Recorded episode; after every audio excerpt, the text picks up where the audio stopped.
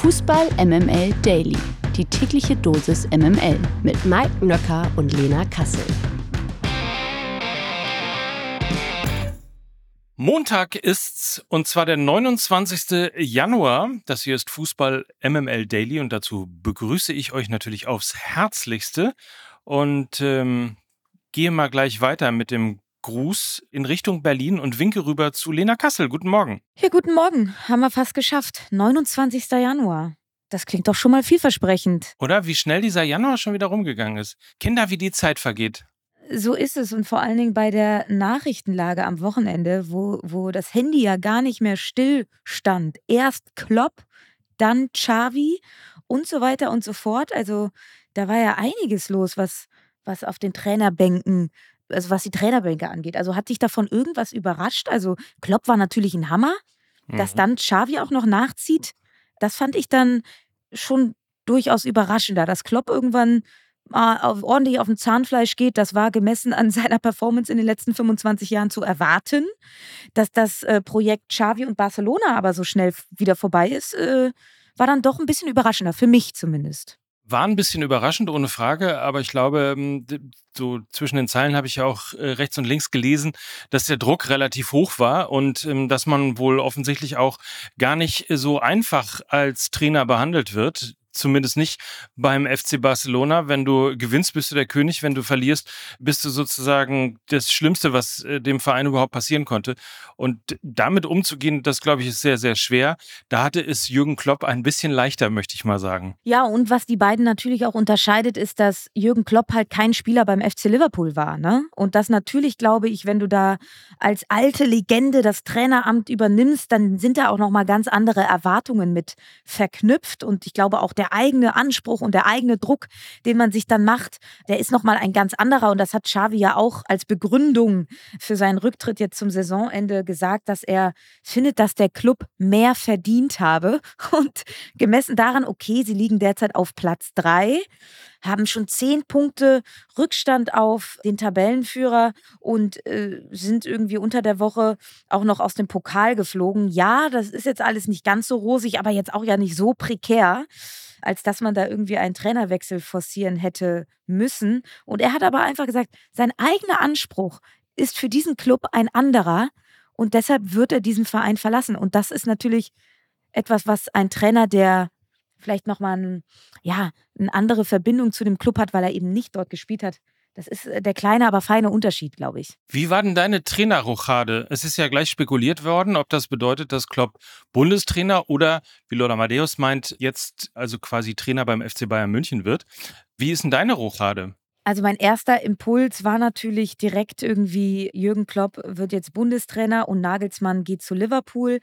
Auf der anderen Seite denke ich mir, Jürgen Klopp hat ja ganz deutlich auch in seinem Statement gesagt, dass er halt einfach keine Energie mehr hat. So. Und er auch einfach, glaube ich, mal ein bisschen Pause braucht. Und es ist auch sehr vermessen von uns als äh, Fußballkonsumenten, ihn dann direkt in jedweden neuen Job reinzuquatschen, wenn er eigentlich ganz klar sagt, ey, mir ist die Energie gerade einfach ausgegangen und ich kann jetzt erstmal nicht mehr. Von daher würde ich ihn so ein bisschen aus der Verlosung rausnehmen. Ich kann mir erst recht nicht vorstellen, dass er direkt einen Verein übernimmt. Ich glaube, das wäre auch töricht, gemessen an seinem Energielevel. Aber was natürlich wesentlich spannender ist, wer diese großen, großen Fußstapfen von Jürgen Klopp beim FC Liverpool jetzt übernimmt. Und es ist ja dann ganz spannend, weil wenn es so weitergeht mit Tuchel und den Bayern, dann wird er eventuell auch einen Trainerbankplatz bei den Bayern frei. Und dann hat Xabi Alonso ja plötzlich zwei Ex-Vereine von sich, die gerade äh, eventuell einen neuen Trainer suchen. Und ich glaube, er könnte eine ganz heiße Personalie sein. Zumindest wenn man jetzt an den FC Liverpool denkt, wo ja es auch schon fix ist, dass sie zur neuen Saison einen neuen Trainer brauchen. Frag mich nach meiner Rochade. Wie ist deine Rochade? Hürzler geht zu Leverkusen, Alonso geht zu Liverpool und Klopp geht in die Nationalmannschaft irgendwann. Zwischendrin muss vielleicht Sandro Wagner aushelfen oder ähnliches. Wir werden ähm, das Thema weiter verfolgen, weil es wird uns zwangsläufig weiter verfolgen. Wir kennen ja alle das Fußballgeschäft. Jetzt kommen wir aber erstmal zum Tagesgeschäft. 100% Lena. Guten Morgen, Mike und Happy Monday. Präsentiert von Lena Kassel. Und da haben wir gleich mal mit dem ersten Spiel einen richtigen Knaller gehabt. VfB Stuttgart gegen RB Leipzig. Das war natürlich das Spitzenspiel des Spieltags. Und es war vor allen Dingen das Spiel der beiden Mannschaften, die die ersten beiden Spiele des neuen Jahres verloren haben. Für einen ging diese Serie weiter, nämlich überraschenderweise für RB Leipzig. Und es war, ich würde mal sagen, Lena, die Wiedergeburt von all dem, was wir schon in Zweifel gestellt haben, ne? inklusive Undaf als Stürmer. Der VfB also gewinnt souverän gegen RB Leipzig mit 5 zu 2. Für dich auch eine Überraschung? Also in der Höhe und in der Klarheit durchaus überraschend und trotzdem ein absolut verdienter Sieg, auch in der Höhe. Der VfB Stuttgart jetzt wirklich seit sieben Pflichtspielen zu Hause ungeschlagen. Das habe ich eventuell in meiner Freitagsprognose ein wenig unterschätzt. Da habe ich ja eine leichte Tendenz in Richtung RB Leipzig, ob des effektiveren Luis Openda ausgemacht und habe ja so ein bisschen das Tete-a-Tete Undaf Openda ausgerufen. Und siehe da, Dennis Undaf schießt drei Tore. Da haben wir wieder, ja, haben wir wieder einen Bärendienst geleistet, würde ich sagen, lieber Mike Nöcker. Also der umgekehrte MML-Fluch mal wieder. Ich glaube, die Leipziger Zeitung titelte nach der Partie, am Nasenring durch die Cannstatter Manege gezogen. Und ich glaube, das ist eine ganz treffende Beschreibung für dieses Spiel, dass der VfB gegen eine Mannschaft gespielt hat, die auch Lust hat auf den Ball, die auch mal höher steht. Das liegt ihnen eben wesentlich besser als tiefstehende Gladbacher und tiefstehende Bochumer. Sie haben 18 Torschüsse abgegeben und diese dann auch endlich mal in Tore umgemünzt. Wir haben über den teilweise ja uneffektiven Dennis Undorf in den letzten Wochen gesprochen. Der Knoten Knoten ist geplatzt, drei Tore und der VfB hatte auch einfach eine viel klarere Idee im Spiel nach vorne, eine bessere Passqualität und auch mehr Power im Pressing und Gegenpressing, was ja eigentlich die Paradedisziplin von RB Leipzig mal war. Der VfB ist auch noch fünf Kilometer mehr gelaufen und sie haben eben endlich ihre Torchancen genutzt. Und ich glaube, der Auftritt von Enzo Mio, der steht für mich ein bisschen maßgeblich für die Performance vom VfB gegen Leipzig, der war unfassbar zweikampfstark und gierig gegen den Ball, aber auf der anderen Seite auch unfassbar mutig und clever und kreativ mit Ball. Und das war für mich der VfB gegen RB Leipzig. Und sie haben eben bewiesen, dass sie auch ohne Seru Girassi gewinnen können. Das ist vor allem eine Erkenntnis, die wichtig für den Kopf ist und der VfB hat erneut bewiesen, dass er schwierige Situationen meistern kann. Das haben sie auch schon nach der Verletzung von Girassi unter Beweis gestellt, wo sie ja auch mal zwei Spiele am Stück verloren haben. Sebastian Hoeneß und seine Mannschaft kommen in keinen Negativstrudel. Dafür sind sie einfach zu gut. Auch Sebastian Hoeneß ist dafür als Coach zu gut. Er hat mit seiner taktischen Umstellung auf eine Dreierkette Mut bewiesen und genau die richtige Lösung für diesen konterstarken Gegner gefunden. Und ich glaube, um RB Leipzig muss man sich derweil ein bisschen Sorgen machen. Das war ein desaströser Auftritt, gerade mal zwei Schüsse aufs Tor, nur vier insgesamt, wenig Zweikämpfe gewonnen. Und eigentlich steht RB ja für solides Verteidigen, schnelle Konter. Und ich glaube, es fehlen neben all den Neuen, die sie da haben, wie Xavi Simmons, Luis Openda und so weiter und so fort, Spieler wie Willi Orban, so von der alten Garde, der der Mannschaft von hinten heraus äh, wieder Struktur verleiht. Er fehlt seit Wochen, ist ja auch Kapitän der Mannschaft, wurde jetzt gegen Stuttgart erst eingewechselt für wenige Minuten. Und ich glaube, das ist einer der Gründe, wieso RB aktuell so struggelt.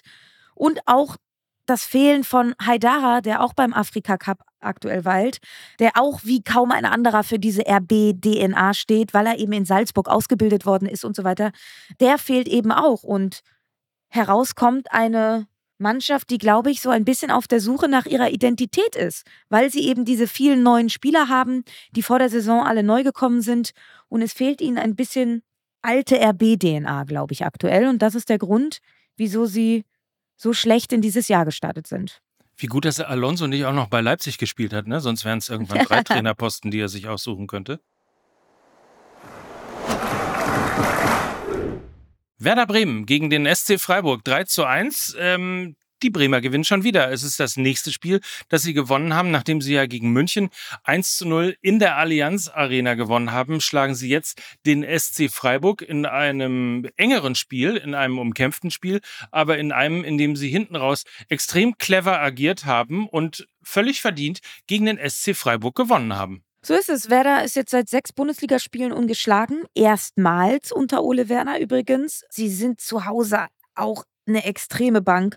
Und sie haben mit Marvin Duksch und Justin Nmenja zwei Unterschiedsspieler in ihrem Kader. Das fehlt, glaube ich, bei Freiburg zum Beispiel. Und diese individuelle Klasse hat dann auch den Unterschied ausgemacht in dieser Partie.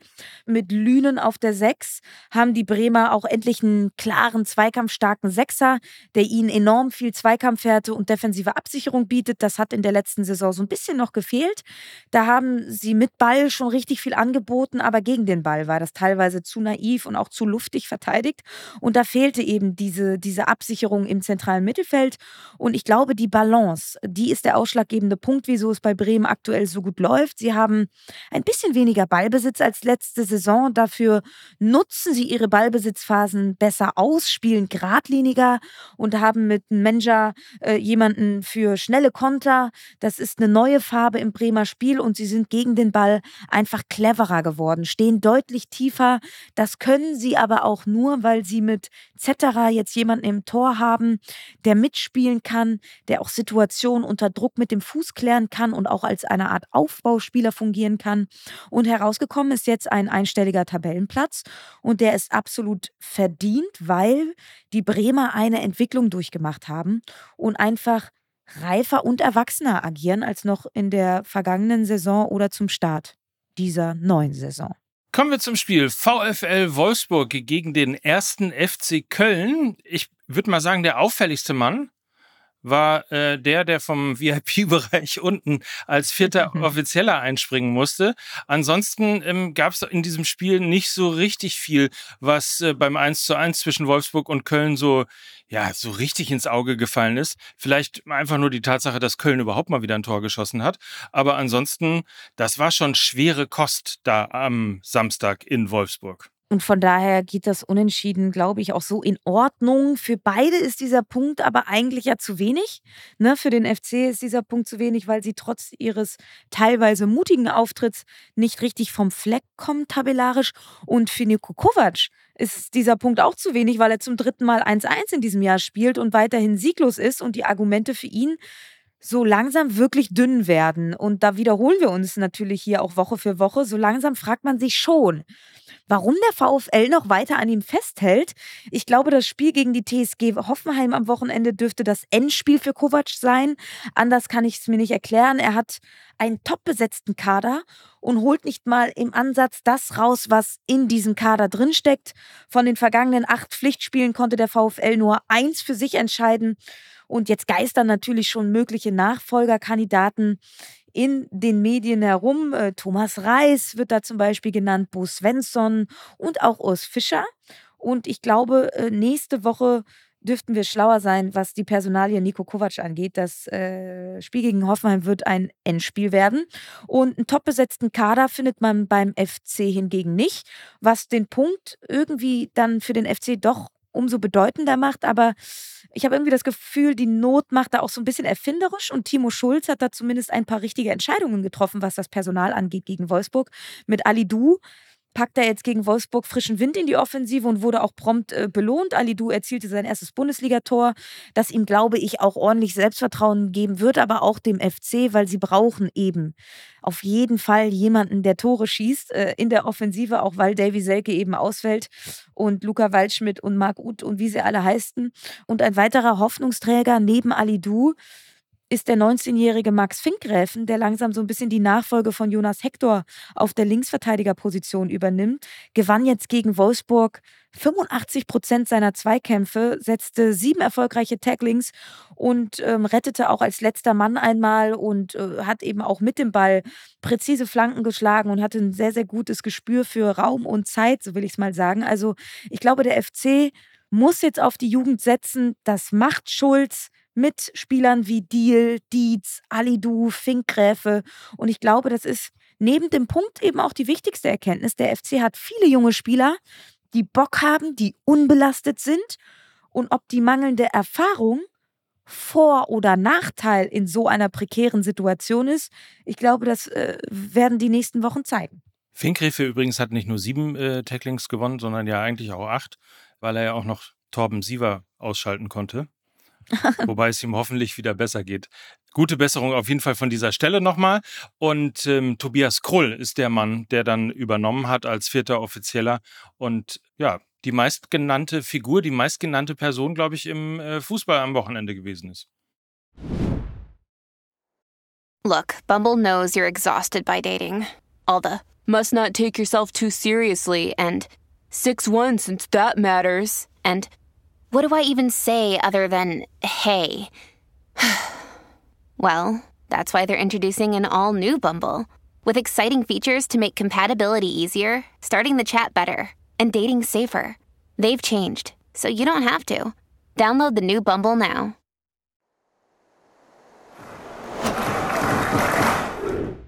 So, dann haben wir noch einen Unentschieden, nämlich Bayer Leverkusen gegen Borussia Mönchengladbach. Das war das Topspiel am Samstagabend. Es war eigentlich auch ein Topspiel, wobei eigentlich war es ein Spiel auf ein Tor. So stellt man sich, glaube ich, Spiele auf ein Tor vor. Es war die Blaupause, es war Bayer Leverkusen, die immer wieder gegen Borussia Mönchengladbach versucht haben, ein Tor zu erzielen. Die standen allerdings kompakt. Das machte das Spiel ein bisschen einseitig. Und trotzdem hat Lena bestimmt noch ein paar interessante Dinge daraus fischen können. Ja, also ich glaube erstmal so, äh, man muss ein bisschen den Kontext verstehen. Die Werkself hatte wirklich vor der Partie mit einigen Ausfällen zu kämpfen. Neben den beim Afrika Cup weilenden Spielern fehlten auch Jonathan Tah, Lukas Radetzky und eben Palacios, also gleich drei Stammkräfte und ein Trainer, der ohnehin nicht gerne rotiert, musste dann eben rotieren und das hat man in dieser letzten Konsequenz auch ein bisschen gemerkt. Also sowohl Tar als auch Palacios bei Standards gegen einen tiefstehenden Gegner absolut Gold wert. Beide fehlten und dann fehlt eben dieser letzte Punch, der noch beim Spiel gegen Leipzig oder bei Augsburg eben da war.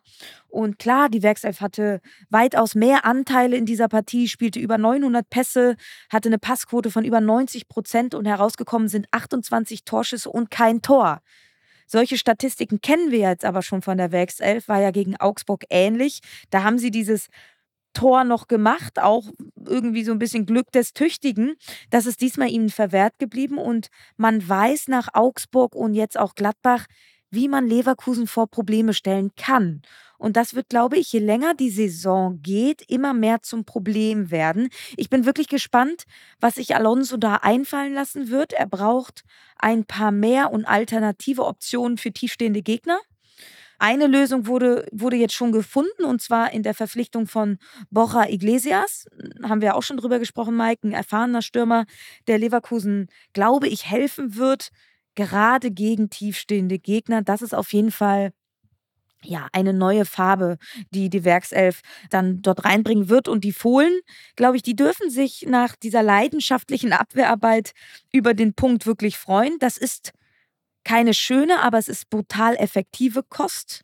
Ich glaube, mit diesem Bollwerk können sie einige andere Mannschaften vor Probleme stellen. Es ist schlichtweg Ergebnisfußball. Ich bin da ja nie so ein Freund von und es passt auch eigentlich nicht zur Vereins-DNA von Gladbach. Aber die Erfolge geben ihnen und auch Seoane recht und so langsam entwickelt sich Borussia Mönchengladbach unter Seoane immer mehr zu Union Berlin.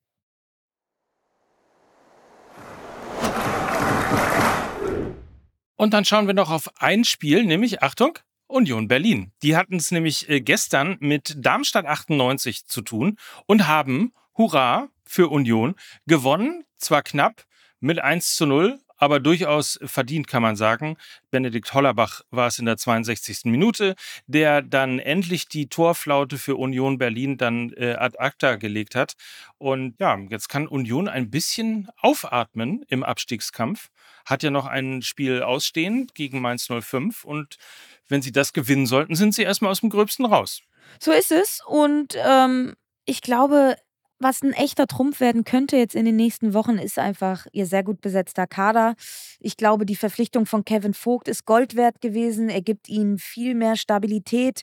Und es ist auch aktuell so ein bisschen wieder back to the roots bei Union Berlin. Wieder ein 3-5-2-System, was sie spielen. Und ähm, also sie schaffen es mittlerweile aber auch spielerische Kultur auf den Platz zu bringen. Das war jetzt zumindest gegen Darmstadt der Fall. Mit Kral, Hollerbach und Schäfer da vorne drin haben sie eben wieder mehr spielerische Möglichkeiten. Das hat, glaube ich, den Unterschied zu Darmstadt ausgemacht. Sie hatten mehr Lösungen im Kader, um dieses Spiel zu bestreiten und auch zu gewinnen. Und natürlich sind sie rein vom Kader am besten aufgestellt von allen Mannschaften da unten drin. Und vor dieser Partie habe ich ja so ein bisschen gesagt, es ist Kader gegen Kopf. Und Union hat aber bewiesen, dass sie beides haben. Einen, einen guten Kader und eben anscheinend den benötigten kühlen Kopf, um solche immens wichtigen Spiele gegen direkte Konkurrenten dann eben auch knapp für sich zu entscheiden. Auch das eine Erkenntnis, die, glaube ich, wichtig ist für die nächsten Wochen. Sie wissen jetzt, glaube ich, wo sie stehen, wie die Realität ist. Und Einsicht ist der erste Weg zur Besserung. Ja? Und ich glaube, das haben wir dann beim Spiel gegen Darmstadt gesehen. Sie sind im Abstiegskampf angekommen. Und ich glaube, das ist viel mehr wert als äh, diese drei Punkte, dass sie das auch wirklich verinnerlichen. Zu erwähnen sei noch, dass äh, Hoffenheim 1 zu 1 gegen Heidenheim gespielt hat. Der FC Augsburg knapp verloren hat gegen die Bayern 2 zu 3, was übrigens, ich weiß nicht, ähm, wer es gesehen hat, aber Didi Hamann äh, dazu gebracht hat, äh, zu dem Zitat hat hinreißen lassen, Tuchel und Bayern ist das größte Missverständnis seit Jürgen Klinsmann. Da werden wir gespannt sein, wie es weitergeht. Und Borussia Dortmund hat gewonnen und ist damit das einzige Team, das in 2024 alle drei Spiele gewonnen hat. Borussia Dortmund schlägt nämlich den VfL Bochum nach drei Toren von Niklas Füllkrug mit 3 zu 1. Findest du nicht auch, Mike, dass alles äh, wieder so ein bisschen ist wie vergangene Saison? Also wenn du mir jetzt sagst, Borussia Dortmund gewinnt alle drei Spiele nach der Winterpause, das kennen wir doch. Das war doch das eins zu eins so wie in der vergangenen Saison. Und plötzlich sind die Bayern auch wieder dran, weil das Punktepolster von Bayer Leverkusen ist eben jetzt auch ein wenig geschmolzen. Also untäglich grüßt das Murmeltier in der Bundesliga. Dann schauen wir doch mal auf die Tabelle. Du hast natürlich völlig recht. Bayer Leverkusen führt dort mit 49 Punkten vor Bayern München mit 47 Punkten. Der VfB Stuttgart ist 10 Punkte hinter den Bayern mit 37 und Borussia Dortmund robbt sich langsam ran. Ist schon Vierter, also auf Champions League Qualifikationskurs mit 36 Punkten raus. Ist jetzt Leipzig mit 33 und unten sieht es folgendermaßen aus. Der erste FC Köln klettert auf den Relegationsplatz, hat jetzt 12 Punkte, punktgleich 17. und 18. 13. sind äh, mit 11 Punkten Mainz 05 und Darmstadt 98. In der zweiten sieht man besser. In der zweiten Liga war ja auch ordentlich was los, äh, lieber Mike Nöcker. Ähm, es gab ja doch auch die ein oder andere Überraschung, zumindest in der Deutlichkeit. Da schaue ich natürlich auf den FC Schalke 04. Ich schaue aber natürlich auch in Richtung Hamburger Sportverein. Vielleicht äh, sprechen wir erst über die deutliche Niederlage von Schalke 04 gegen Kaiserslautern. Wir hatten ja jüngst Robbie Hundke zu Gast, der ja eigentlich mit unserem äh, guten Freund Gamer Brother gesprochen hat, der ja eigentlich sehr, sehr zuversichtlich war, was den FC Schalke anging. Und siehe da, sie verlieren mit 4 zu 1 gegen Kaiserslautern und hängen weiterhin so richtig unten drin. Ja, aber richtig unten drin. Und zwar so doll unten drin, dass man sich äh, ernsthafte Sorgen machen muss um Schalke 04. 20 Punkte, damit Tabellenplatz 15. Aber 20 Punkte haben eben auch Eintracht Braunschweig und Hansa Rostock. Das heißt, nur das Torverhältnis hält im Moment Schalke 04 über dem Strich, über den Nicht-Abstiegsplätzen. Und das ist natürlich tatsächlich bitter, zumal man 4 zu 1 in Kaiserslautern verloren hat. Und die Art und Weise, wie man dieses Spiel verloren hat, äh, das sollte ebenfalls für, ja, durchaus ähm, Panik vielleicht sogar auch führen, denn ähm, anders noch als ähm, im Spiel gegen den Hamburger Sportverein, wo man ja durchaus noch gute Szenen und gute Akzente von Schalke 04 hat sehen können und eigentlich eher dem Ausgleich, obwohl man 2 zu 0 verloren hat, dem Ausgleich gegen den HSV näher war und eigentlich das auch verdient gewesen wäre, ist man wirklich in Kaiserslautern sang- und klanglos mit äh, 4 zu 1 untergegangen. Und ähm, ja, das ist natürlich äh, bitter, zumal man sich äh, nach dem Seitenwechsel so kurz ranrobbte. Churlinov äh, hat den Ausgleich in der 51. Minute erzielt und dann in der 59. Minute war es wieder Ache, der das 2 zu 1 herstellte und dann ist Schalke wirklich auseinandergefallen. Also großer, großer Alarm. Ähm, und ich hoffe, Schalke macht es nicht so wie Arminia Bielefeld in der letzten Saison. Dann schauen wir jetzt mal äh, ein wenig ins obere Tabellendrittel und sind dann selbstverständlich beim HSV.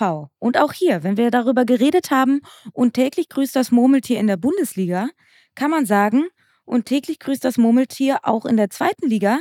Es wird so langsam Frühling bzw. Februar, März und der HSV steht auf dem vierten Tabellenplatz. Ja, und ich hoffe, dass Jonas Bolt mir jetzt nicht irgendwann eine knallt für den folgenden Satz, aber ähm, HSV doing HSV things.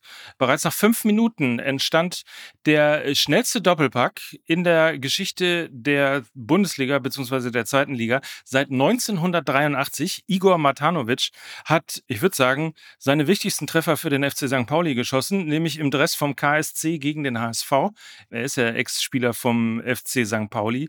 2-0 führte also nach fünf Minuten dann schon der KSC. Dann kam man wirklich, wirklich mit sehr viel Werf, mit sehr viel Elan und mit tollem Spiel wieder ran. Das 2 zu 2 in der 35. Minute. So ging es dann eben auch in die Halbzeitpause. Aber was passiert eben dann? Im Grunde genommen ein, fast ein Spiegelbild aus der ersten Halbzeit. Ähm, KSC geht nach einer Minute bereits wieder mit 3 zu 2 in Führung. Glatzel gleicht dann noch aus, aber hinten raus ist es Wanicek, der in der 81. Minute den Endstand von 3 zu 4 erzielt. Also KSC gewinnt in Hamburg und man muss mal sagen, wenn man zu Hause drei Tore schießt, dann sollte das eigentlich für einen Sieg reichen und möglicherweise ist das einfach eben auch im Moment gerade das größte Problem des Hamburger Sportvereins.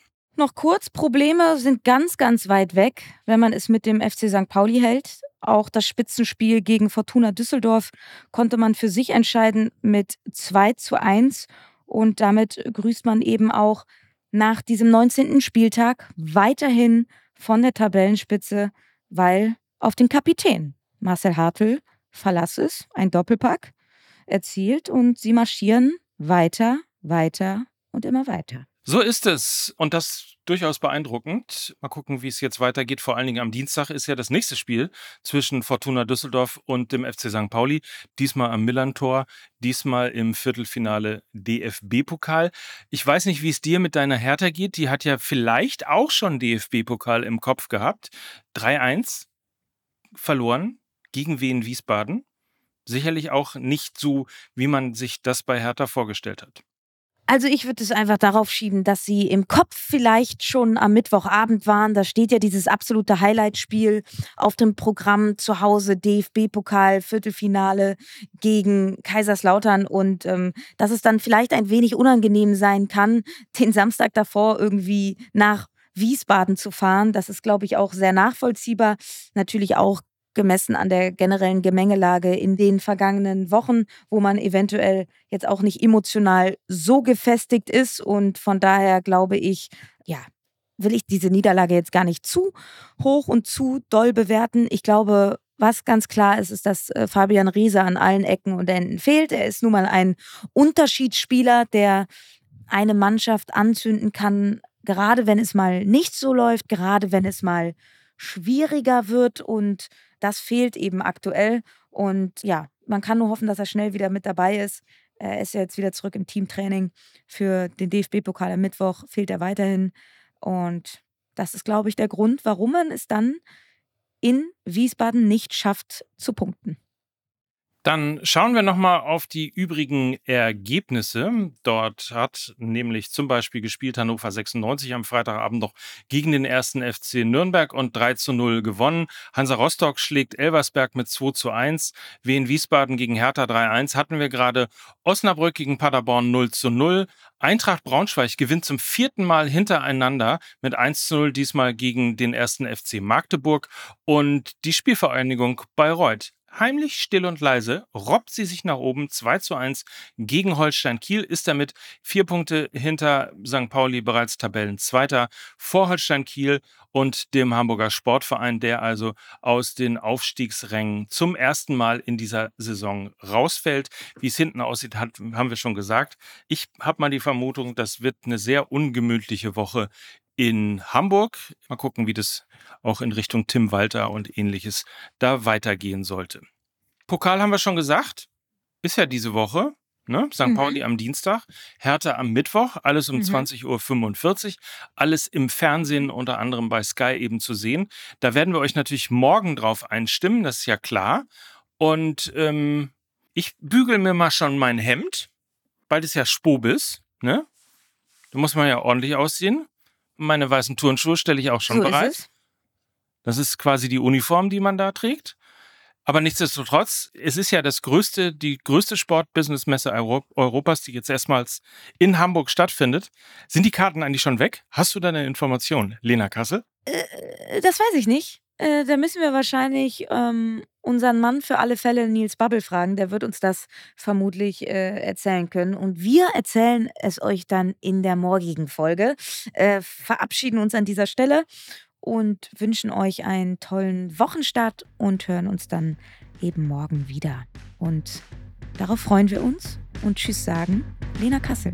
Und Mike Nöcker für Fußball MML. Tschüss. Tschüss.